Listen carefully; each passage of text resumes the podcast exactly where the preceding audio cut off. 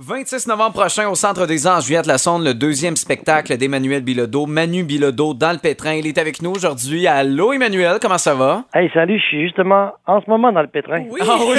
comment ça? Qu'est-ce qui se passe? Puis il euh, n'y a rien qui marche, puis ma fille a crié en bas. ça me fait peur. Elle veut, elle veut faire croire qu'elle fait des niaiseries, ce qui est probablement vrai. oui, ben c'est peut-être elle qui, qui, a fait sauter le breaker, tu sais pas. C'était tellement électrique, c'est vraiment possible.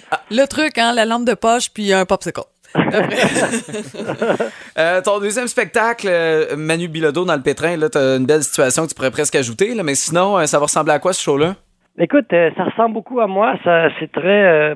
en fait, la, ma seule force, moi, je pense, c'est d'être transparent et complètement déjanté, c'est-à-dire exactement comme dans, dans la vie je suis, mais pas tant que ça avec mes enfants, là, mais je dirais que dès qu'il y a un peu du monde et que je dois entertainer, ben, j'ai comme un réflexe qui embarque qui est exagérément intense. C'est-à-dire que je suis sur le 200 euh, ampères, comme j'ai pas en ce moment dans la maison. Fait que euh, le spectacle, c'est comme un peu, bon, c'est des vacances pour moi. Fait que je suis bien énervé et bien content de raconter un peu ma vie euh, de, de père, de vieux père avec ben trop d'enfants je chante des petites tunes, ce qui est assez inhabituel dans mon cas. Ah, euh, Je me permets ça. Là.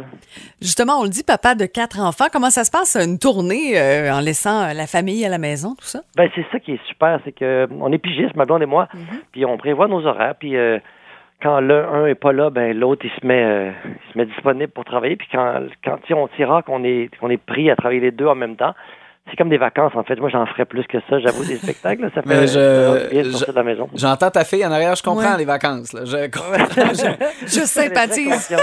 j'en ai trois, j'en ai pas quatre. Puis ah euh, hein? quatre, ça fait quand même changer. Euh, ben, j'en ai une qui n'est pas à la maison aussi, puis euh, j'en ai trois à la maison aussi. C'est intense, là. On parle de gens qui n'ont pas les mêmes ambitions pour leur journée. Personne. Non. De faire le lave-vaisselle est un exploit en soi. Euh, on dit que tu aurais voulu devenir politicien pour changer le monde. Quel genre de politicien t'aurais voulu faire? Hey, j'aurais tellement aimé ça en ce moment, être, mettons, euh, je sais pas, moi, président de, la Chine ou des États-Unis. Je serais un politicien euh, juste axé sur l'environnement. C'est juste ça que je ferais. Je ferais juste gosser tout le monde jusqu'à temps que ce soit réglé. Je serais comme Greta. J'appellerais Greta tous les matins. Bon, Greta, qu'est-ce qu'on fait aujourd'hui?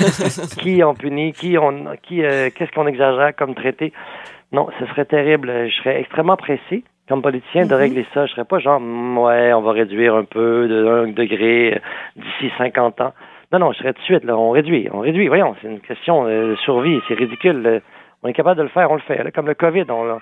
on arrête la planète, on essaie de régler l'affaire, mais là, il faut faire la même affaire, mais en plus vite. C'est ça que je, que je ferais, mais je sais que je serais pris avec des contraintes financières. Moi, ma fille.